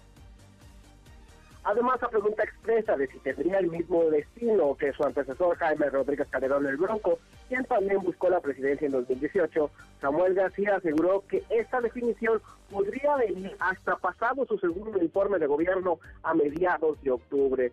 Finalmente, Manuel, el mandatario Regio, se pronunció sobre los conflictos que se viven al interior de MC, señalando que no hay esta supuesta fractura y destacando que él aún sostiene comunicación con todos los miembros al interior de su partido. Vamos a escuchar. No, no hay fractura. Yo estoy hablando con Clemente. De hecho, voy a su informe. El día 8 es el informe de Clemente. Ayer hablé con él. El día 14 es el de Lemus. Yo creo que es natural. Yo voy a buscar, obviamente, la unidad de Movimiento Ciudadano. Manuel, pues así la información. Tiempos adelantados en todos lados. Gracias, Denis. Hasta luego, buenas tardes. Muy buenas tardes. Oye, a partir de este primero de septiembre, a partir de mañana, más de seis mil trabajadores eventuales de la Secretaría de Salud de la Ciudad de México formalizarían su contrato con el IMSS Bienestar. Adrián Jiménez, Adrián, ¿cómo te va? Buenas tardes. ¿Qué tal? Buenas tardes, Manuel Auditorio. Así es, este, este jueves, autoridades capitalinas han anunciado que a partir de mañana viernes, 1 de septiembre, 6.125 trabajadores eventuales de la Secretaría de Salud de la Ciudad de México, de la CEDESA, formalizarán ya su contrato con el IMSS Bienestar. Así lo anunció el secretario de Gobierno, Ricardo Ruiz. El funcionario explicó que esta cifra equivale al 98% del personal eventual que se encontraba en diferentes grupos trabajando para la CEDESA. Destacó que ahora estos trabajadores contarán con una plaza de base en el IMSS Bienestar, además de diversas prestaciones. Vamos a escucharlo. Se reporta el 98% de avance en las inscripciones de los 6.270 trabajadores que se encontraban contratados por honorarios, nómina, galenos, nómina 8, galenos, salud e interinatos. Los beneficios laborales de los que podrán disfrutar ahora son una plaza de base, prestaciones de ley, el reconocimiento de la antigüedad que generaron ante el ISTE y una mejora salarial. Se trata de un proceso histórico por su parte, la titular de la CEDESA, Oliva López, refirió que en las siguientes dos semanas se terminará con la incorporación del 2% restante. Aclaró que quienes forman parte de este proceso son el total de trabajadores eventuales que había en la dependencia a su cargo. Escuchemos. Muchos de ellos están inscritos en este proceso. Prácticamente yo diría que todos los que eran trabajadores eventuales están inscritos en este proceso. Entonces se dio respuesta a su preocupación, porque lo que ellos tenían como preocupación era si realmente iban a ser bases federales, son bases federales, con el IMSS Bienestar, y a partir del primero de septiembre ya tendrán eh, sus nombramientos. La secretaria de Salud Capitalina estimó que será a finales de este año cuando estén en condiciones de hacer la transferencia global tanto de las unidades hospitalarias, equipos y recursos eh, para concretar este proceso de transición. Manuel Auditorio, la información que les tengo. Gracias, eh, muchas gracias Adrián. Buenas tardes. Muy buenas tardes. Oiga, ya hay un revés eh, jurídico duro contra el exgobernador de Tamaulipas, Francisco García Cabeza de Vaca. Un tribunal colegiado revocó la sentencia que lo amparó contra la orden de aprehensión en su contra. La Fiscalía General de la República dice que sigue vigente esta orden. A ver si van por García Cabeza de Vaca, si lo encuentran primero, porque él no vive como tal en nuestro país. Por cierto, este jueves se lleva a cabo la comparecencia del exdirector de Pemex, de Emilio Lozoya, ante un juez, Juan Carlos Alarcón. Buenas tardes otra vez, Juan Carlos, ¿cómo te va? Me da gusto saludarte, Manuel. Gracias. Buenas tardes. Este día se definirá si el proceso que enfrenta el exdirector de Pemex, Emilio Lozoya, pasa a la etapa intermedia o se acuerda el pago definitivo por reparación del daño en el caso de agronitrogenados. El juez de control federal, Gerardo Genaro Alarcón, citó a las partes para la continuación de audiencia en la que la unidad de inteligencia financiera y Pemex establecerán los razonamientos jurídicos para establecer el incremento de 10 a 30 millones de dólares como reparación del daño. Dicha audiencia se ha diferido en seis ocasiones y este jueves es decisivo, Manuel, toda vez que de no llegar a un acuerdo reparatorio se dará paso a la etapa intermedia sin la posibilidad de llegar a una solución que favorezca a ambas partes. Miguel Ontiveros, abogado defensor de Emilio Lozoya, sostuvo que el exfuncionario se encuentra tranquilo y confía en que los argumentos que se expongan al juez de control sean convincentes para acordar la reparación del daño por la compra sobre precio de la empresa agronitrogenados. Lo dijo de la siguiente forma diálogo, cooperación, colaboración con el gobierno de la República. Esa es una postura firme que siempre ha tenido la defensa y por supuesto también Emilio Lozoya. Los términos no los puedo revelar, vamos a escuchar qué posición tienen ellos. Lo único que yo sí puedo afirmar a ustedes, eh, distinguidos colegas de los medios de comunicación, es que hemos reafirmado nuestra postura de proceder a la reparación del daño de conformidad con los términos planteados en la acusación formulada por las instituciones, también las coadyuvantes y aprobado por el Consejo de Administración. De no llegar a una solución acordada, el agente del Ministerio Público de la Federación tendrá que presentar la acusación formal y la defensa del imputado deberá responder en tiempo y forma. Concluido este procedimiento, Manuel, el juez citaría a otra audiencia para la apertura de la etapa intermedia. De ahí la importancia de que la defensa de Lozoya logre establecer un razonamiento jurídico que le permita establecer que el monto de reparación tiene como techo la cantidad de 10 millones de dólares. Y es el reporte que tengo. Gracias, eh, muchas gracias Juan Carlos.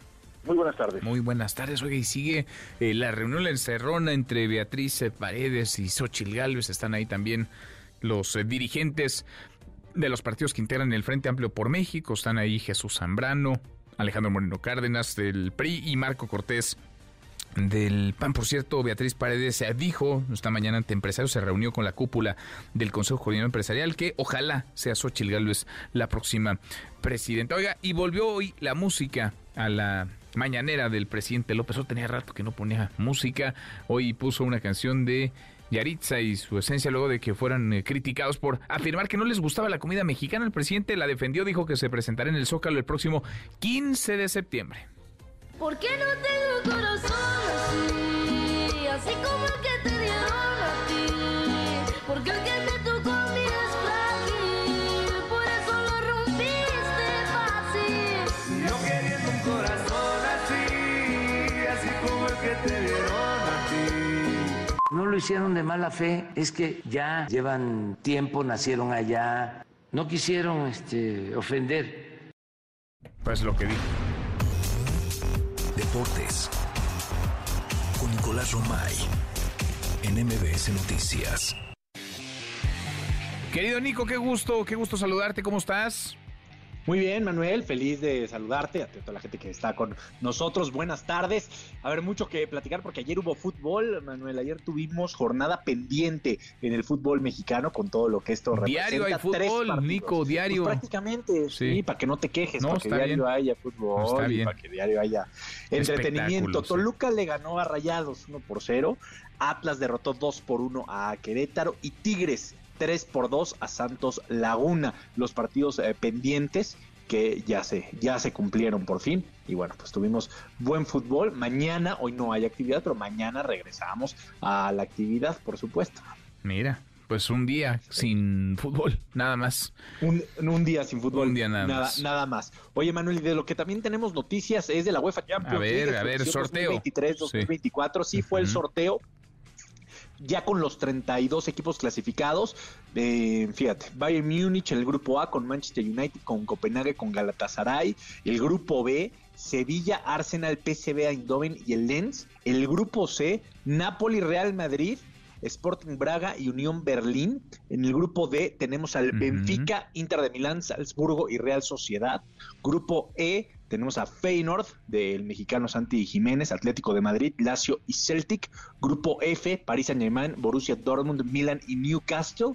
tenemos en el grupo G Manchester City, Leipzig, Estrella Roja del Belgrado, Young Boys. En el grupo H, el Barcelona, Porto, Shakhtar Donetsk y Royal Antwerp.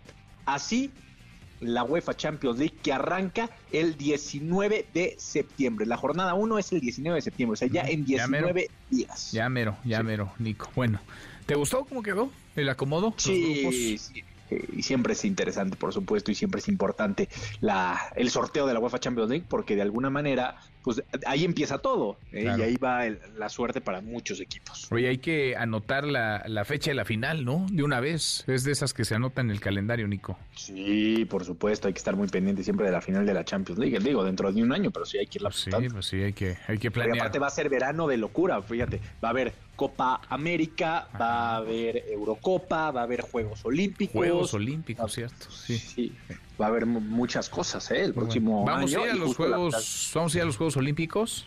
Por supuesto, Manuel, faltaba más. Ya me contaron que anduviste planeando lejos Sí. en París ya la cobertura de los Juegos Olímpicos. Estaba viendo dónde ibas a hacer el programa de radio. ¿Y ya encontraste? ¿Ya nos encontraste el lugar? Sí, ¿La ocasión? ¿Ya tenemos? Sí, encontré. Sí, sí. Bueno. Sí, también tú no, nunca pides mucho, entonces. No, es- no, es no, no, fácil. no, no. Con que quepamos los que somos, Con que quepamos. estamos exacto. contentos. Sí, imagínate nos ahí, sí.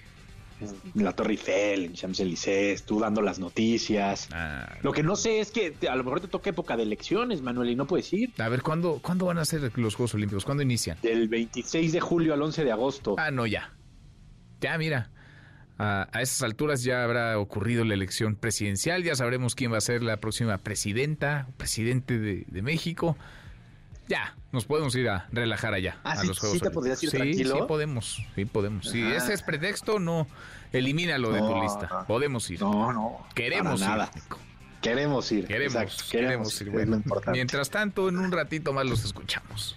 A las 3 ya está listo Beto Lati, Bernardo de la Garza, todo el equipo de Claro Sports por MBS Radio para platicar de esto y más. Abrazo grande, Nico.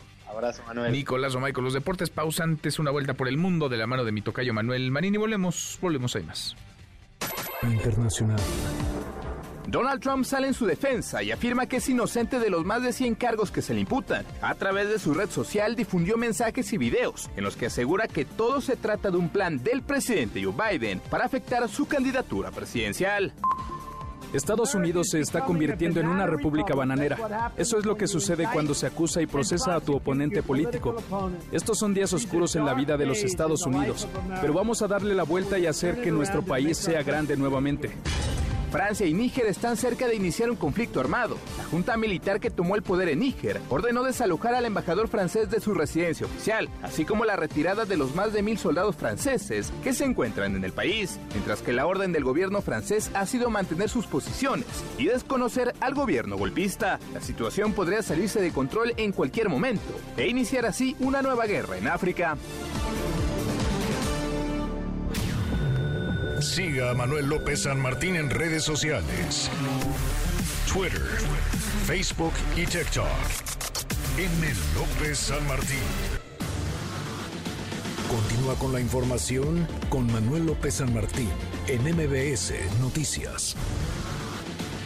MBS Noticias con Manuel López San Martín. Continuamos. Seguimos, casi llegamos a la media hora con 28. Ya eligieron Oscar, Oscar Palacios, nos decías, se fueron bajando una por una, quedaban dos finalistas. Ya eligieron a quien será presidenta de la mesa directiva del Senado en el último año de la legislatura estratégico, por muchas razones. Oscar, buenas tardes.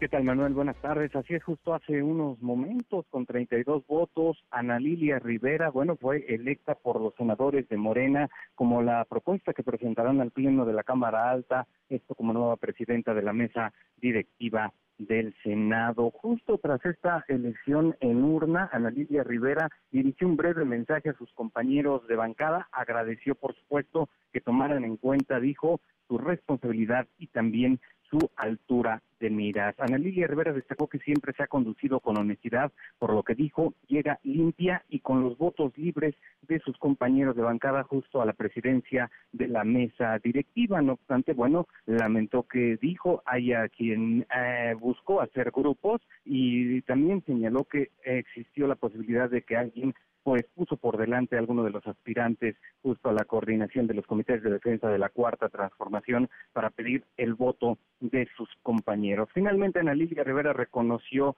el trabajo de su compañera Maribel Villegas, quien también contendió por este cargo y destacó que es momento de unidad justo en Morena. Hay que destacar que esta propuesta, la propuesta de Ana Lilia Rivera, será presentada ante el Pleno del Senado de la República a las seis de la tarde, donde se llevará a cabo la elección de la mesa directiva por parte de todos, todos los integrantes del Pleno del Senado de la República. Manuel, lo ocurrido aquí en la antigua casona de Quijote. Bueno, ya quedó entonces ese, ese arroz eh, ya, ya se coció, Oscar. Así es, prácticamente será un mero trámite lo que se viva a las seis de la tarde, salvo lo que diga la oposición, pero bueno, de entrada parece el perfil más adecuado entre los legisladores para presidir la mesa directiva de la Cámara Alta, Manuel. Bueno, gracias, eh, muchas gracias, Oscar. Hasta luego, buenas Hasta tardes. muy pronto, muy buenas tardes. Más de la mañanera, Rocío Méndez. Rocío, ¿cómo te va? Muy buenas tardes. Buenas tardes, Manuel. Esta mañana el presidente Andrés Manuel López Obrador criticó las referencias a nuestro país en el marco de las campañas presidenciales en Estados Unidos. El caso de Oaxaca, Chiapas, Veracruz, estamos dándole albergues, atención médica, alimentación a los migrantes, pero no es estar conteniendo que no pasen al norte. Y ya ven el comportamiento de algunos gobernantes de Estados Unidos. El señor De Santi queriendo utilizar misiles para enfrentar la migración y el tráfico de drogas, pura publicidad. Y lo mismo el gobernador de Texas, con las boyas, con alambres de púa. En vez de ayudar a atender las causas, piensan que con el uso de la fuerza te resuelven los problemas sociales. Llegar al extremo de decir que por los migrantes hay narcotráfico. Muy errónea su política. No está con el discurso trillado que hay que utilizar el ejército estadounidense para invadir México, meterse a buscar a narcotraficantes, cosa que no vamos a permitir nunca. Cada vez que haya un cuestionamiento hacia nuestro país, va a haber respuesta, porque no somos la piñata de nadie. El presidente López Obrador Manuel también retomó el caso de Héctor Javier Villarreal, ex tesorero y titular del SAT en el gobierno de Humberto Moreira, a quien decomisaron en la Unión Americana 4.800 millones de pesos aproximadamente. ¿Se acuerdan que nos dijeron que el dinero que habían confiscado a un funcionario de finanzas del gobierno de Coahuila, que le habían quitado ese dinero en Estados Unidos, nos iban a regresar ese dinero? 246 millones de dólares, que es dinero de México. Pues estamos esperando que llegue el dinero. Ya llevan cuatro meses y no mandan nada. Se hacen los anuncios, tardan mucho. Estoy haciendo un atento recordatorio que estamos en espera de esos recursos. Manuel, el reporte del momento. Gracias, eh, muchas gracias, Rocío. Buenas tardes. Muy buenas tardes. León Krause. En MBS Noticias. León, querido León Krause, qué gusto saludarte, ¿cómo estás? Hola Manuel, ¿cómo estás? Bien, muy bien, León. Pues acá andamos ya en época electoral y allá ni se diga en los Estados Unidos también y hasta los fenómenos eh, climatológicos están jugando. Sí, sobre todo para, para Ron DeSantis, el gobernador de la Florida, que no ha visto la suya en los últimos tiempos, eh, prometía ser el rival principal de eh, Donald Trump rumbo a la candidatura, pero apenas salió de la Florida, esa es la realidad, apenas salió de la burbuja de la Florida pues, eh, y se comenzó a presentar con los electores en los otros 49 estados, pues ah, eh, la suerte parece que eh, lo, lo abandonó y ahora pues tiene que lidiar con el ah, eh, doloroso ah, efecto, las consecuencias de lo que de lo que ha dejado los estragos del, del huracán Idalia, una prueba eh, política del, del- más alto calibre para DeSantis eh, en un momento pues particularmente difícil para él. Sí, ahora, eh, no las trae consigo en la búsqueda de la candidatura republicana, lo hemos conversado, León, está arriba, eh, Donald Trump muy, muy arriba. Eh, el gobernador, digamos, ¿qué tan bueno es eh, para, para reaccionar? ¿Qué tan buenos reflejos tiene? Porque en un desastre natural, en una inundación, en el paso de un huracán, es importa, digamos, la, la primera reacción, el que se le ve ahí en campo, el que la gente lo perciba cercano. ¿Qué tan bueno es Ron DeSantis en esas, León? No demasiado, en el huracán Ian que también ocurrió, como recordarás, eh, el, el año pasado y fue severísimo.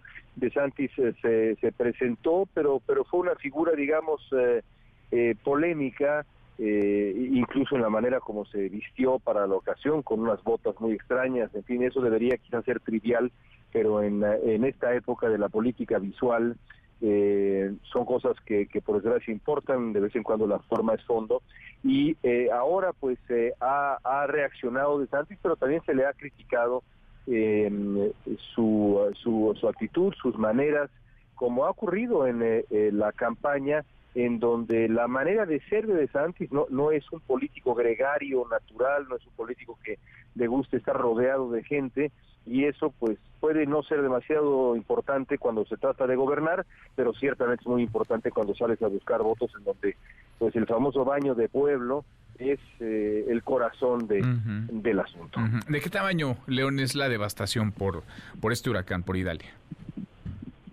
Sí, es, es, ah, es importante, quizá no tan severa como la que se dio con Ian, porque golpeó en una zona mucho menos poblada y porque las eh, eh, los residentes de esa zona acataron las órdenes de, de evacuación, pero Manuel, lo que hay que señalar es que esto va a seguir ocurriendo y con intensidades que, que serán más, más, más severas.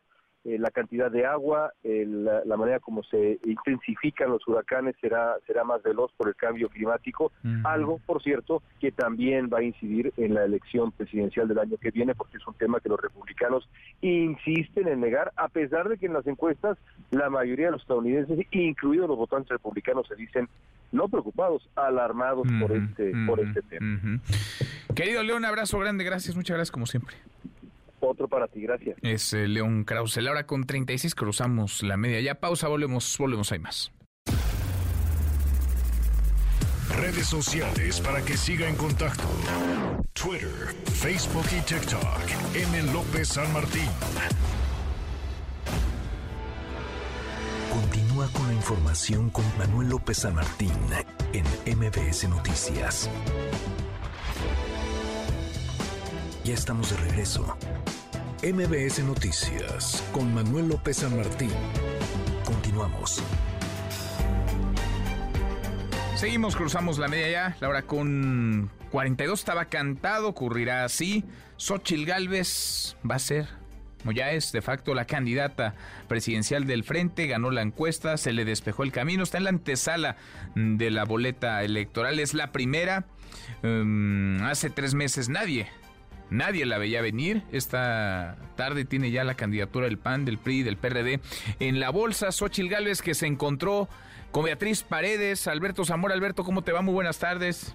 ¿Qué tal, Manuel? Muy buenas tardes. Así es, pues ya concluyó esta reunión que inició hace pues aproximadamente hora y media, dos horas eh, en la sede nacional del PRI entre eh, Beatriz Paredes Rangel y Xochitl Gálvez y, también estarían presentes, estuvieron presentes miembros de la dirigencia nacional del PRI, lo que se nos ha informado, porque esta reunión obviamente fue privada, y de hecho, Manuel, ya se puede observar en redes sociales algunas fotografías, por ejemplo, Xochitl Gálvez ya eh, publicó una fotografía donde se ve sentada junto a Beatriz Paredes, pero bueno, lo que se nos informa de esta reunión que fue privada es que en breve se va a dar a conocer pues información relativa a este encuentro. Eh, había estado pendiente esta reunión, eh, Manuel, el día de ayer eh, por las- el evento que tuvo Xochitl Gálvez en Santa Fe. Ya no fue posible incluso que en esa conferencia de prensa donde se anunció formalmente por parte del PRI de que iban a pues a ir con, con Xochitl Gálvez, no, no fue posible que pudieran estar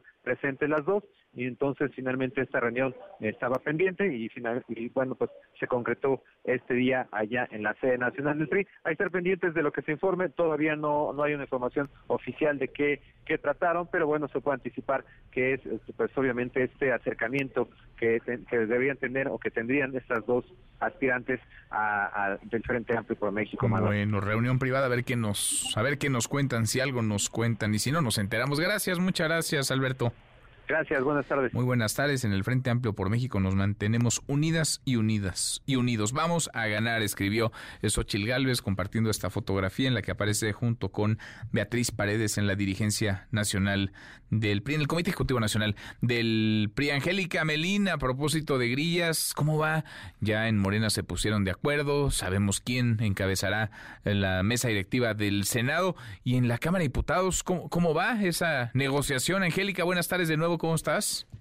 De nueva cuenta, buenas tardes Manuel, gusto saludarte también a los amigos del auditorio, ya con un clima pues menos tenso en San Lázaro con respecto al cambio en la mesa directiva, se resolvió todo el día de ayer que el eh, dirigente nacional y diputado federal del PRI dijo yo no voy, Alejandro Moreno ya se había armado una revuelta entre los diputados de la mayoría de Morena porque pues Alito Moreno tenía la intención de llegar a presidir el Congreso de la Unión y la Cámara de Diputados. Él se perfila que hoy en la Junta de Coordinación Política en un ratito más a las tres y media de la tarde hay reunión de coordinadores donde se van a conocer finalmente las propuestas que presentará la bancada del tricolor para dirigir al Palacio Legislativo a partir del próximo primero de septiembre y hasta agosto de 2024. ¿Qué nombres se están manejando en el Palacio Legislativo de San Lázaro como eh, pues las propuestas que presentará el tricolor al resto de los coordinadores parlamentarios primero y después al Pleno en una sesión preparatoria que tendrá lugar aquí a las 5 de la tarde? Son los de la actual vicepresidenta de la mesa directiva, la diputada Marcela Guerra, ya le ha tocado dirigir la Cámara. También están mencionándose los nombres de las diputadas priistas Blanca Alcalá y Carolina Villano, que también es secretaria general del PRI. Entre ellas, entre estas tres legisladoras, está quien presidirá la mesa directiva de la Cámara de Diputados y en unos minutos más la JUCOPO, la Junta de Coordinación, revisar estos nombres, Manuel, y determinar cuál será la propuesta de Pues lo veremos, Angélica. Una mujer prista entonces va a ser presidenta de la mesa directiva de la Cámara de Diputados para el último año de la legislatura. Gracias, eh, muchas gracias, Angélica. A ti, Manuel. Muy buenas tardes, le agradezco estos minutos al ex consejero electoral e integrante del eh, comité organizador del proceso en el Frente Amplio por México, eh, Marco Antonio Baños. Marco, qué gusto, ¿cómo estás?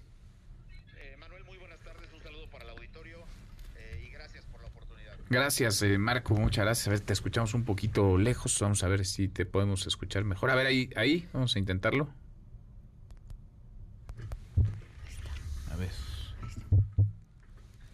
Ahí está. No, a ver, Marco. Ahí estamos. Aquí estoy. A ver, ahí ya, ahí ya te, ahí ya te escuchamos. Ahí está Marco Baños.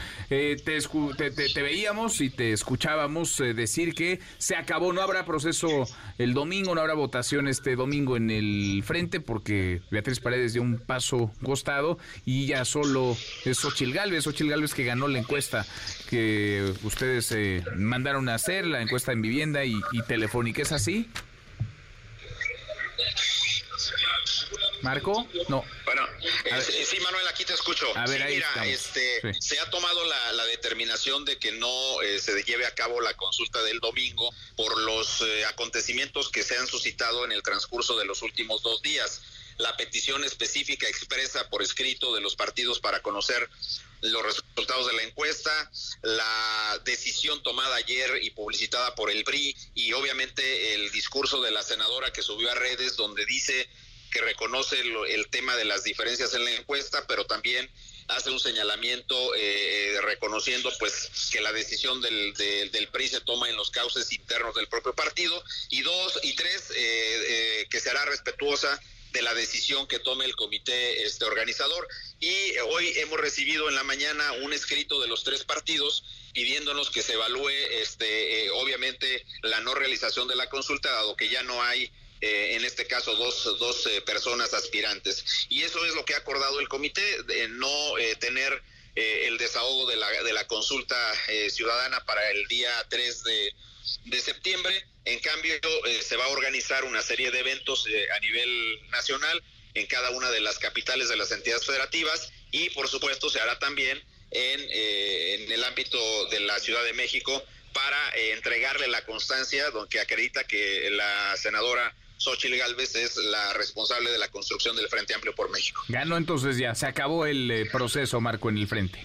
Sí, esta primera parte del proceso interno para seleccionar la persona ha concluido. Vienen otras etapas en el Frente Amplio por México, pero ese es un tema que eh, seguirá una logística y obviamente eh, pues una mecánica distinta. Entre otras, pues está el tema de la eh, identificación de las principales problemáticas que aquejan a los diversos sectores de la población, luego la forma de ver cómo se va a reflejar estas cuestiones entre organizaciones ciudadanas y los partidos en una especie de, de documento que después sirva para integrar la plataforma y obviamente la identificación de las propuestas de políticas públicas. Todavía falta mucho tramo por delante, eh, Manuel, y ya en, en su momento pues se informará cómo ¿Cómo se, ¿Cuál será la mecánica? Eh, nosotros, por, como parte del comité organizador, pues hemos en esta primera parte, este, estamos a punto de concluir nuestras actividades en el sentido de que todavía nos falta eh, la eh, forma de, de transparentar eh, los costos y algunas cuestiones como las encuestas, eh, detalles de la plataforma y otros temas. ¿Eso cuándo lo harán público, Marco? Las, las encuestas y los... ¿Cuánto se gastó en este proceso?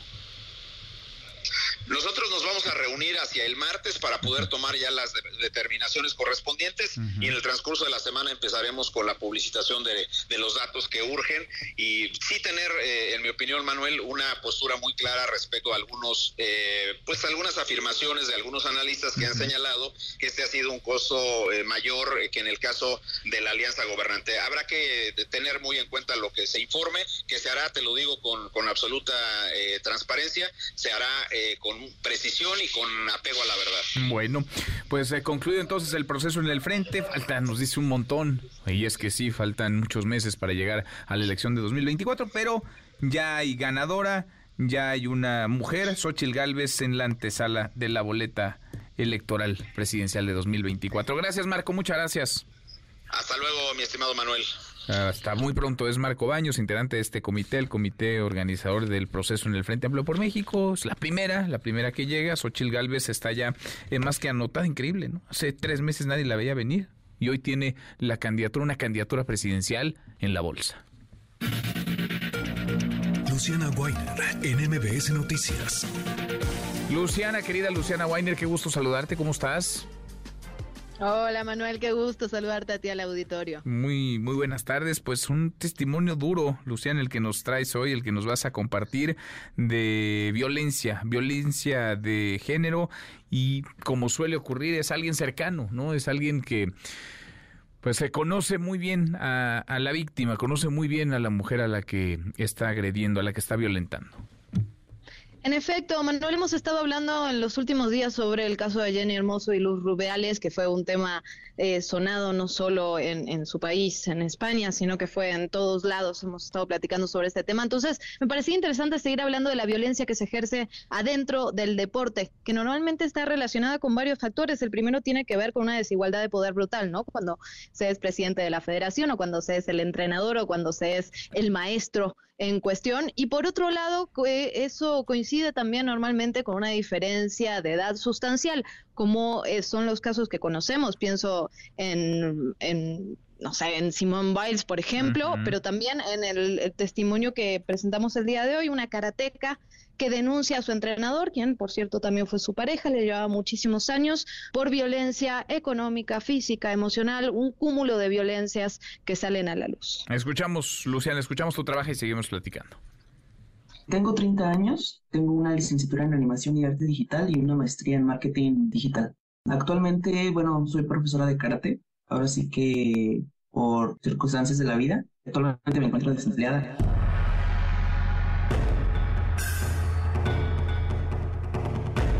Ella es Alejandra Martínez, karateca y seleccionada nacional. Con circunstancias. Alejandra se refiere a la relación que empezó con su entrenador en 2017 y que muy rápidamente se convirtió en una relación violenta. Me humillaba bastante, me manipulaba, tenía sus formas de manipularme. Eh, mucha gente me critica por qué aguanté tanto. Créanme que cuando está uno ahí pues, no se da cuenta eh, de todo lo que estas personas hacen para incluso transformar nuestra realidad y pensar que nosotros estamos locos. La violencia verbal, psicológica y física en contra de Alejandra fue en aumento. Eric N., además de ser su maestro, la doblaba en edad y abusó económicamente de ella, pidiéndole, por ejemplo, que diera clases de karate en su estudio sin pagarle un solo peso. Hasta que en enero de 2022, después de enterarse de una infidelidad, Alejandra decidió cortar la relación, pero lejos de lo que ella esperaba. Esta separación le supuso seguir recibiendo agresiones de parte de su expareja y entrenador. Y en marzo de este año hubo otra agresión física. Le quise poner un alto, tal vez ya era muy tarde porque ya estaba muy crecido, pero creo que todas las terapias que tuve habían surgido efecto porque dije, oye, no debo de, de sufrir esto. En este caso, la agresión física fue en un lugar público, con otra persona presente.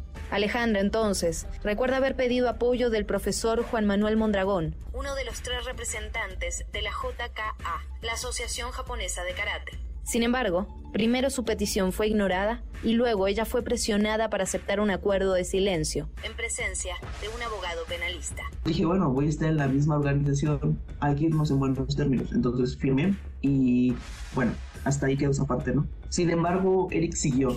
Alejandra finalmente llevó las pruebas con otro de los representantes de la JKA, quien le mostró su apoyo. Además, presentó una denuncia en la fiscalía, por lo que ya cuenta con una orden de restricción y una investigación en curso.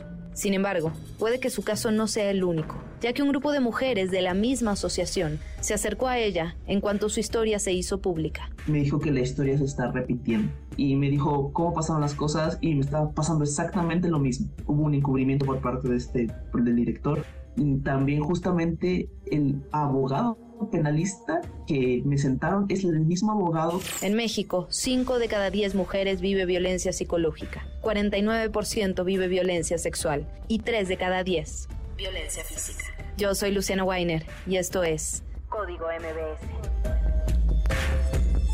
Contundente, Luciana, los agresores cerca y el cobijo, ¿no? Que reciben, que suele vaya, encubrir, encubrir a quienes violentan a las, a las mujeres. ¿Qué historia está la de Alejandra Martínez, seleccionada mexicana de karate do? Gracias, Luciana, muchas gracias como siempre. Muchísimas gracias, Manuel. Muy buen jueves. Muy buen jueves también para ti. Ya pero nos vamos, revisamos lo último de la información. En tiempo real. El Universal. Ojalá sea Sochi la nueva presidenta, dice Beatriz Paredes a empresarios. La. Secretaría de la Defensa incinera más de 11.000 dosis de droga en Tamaulipas. Aseguran varios vehículos monstruo.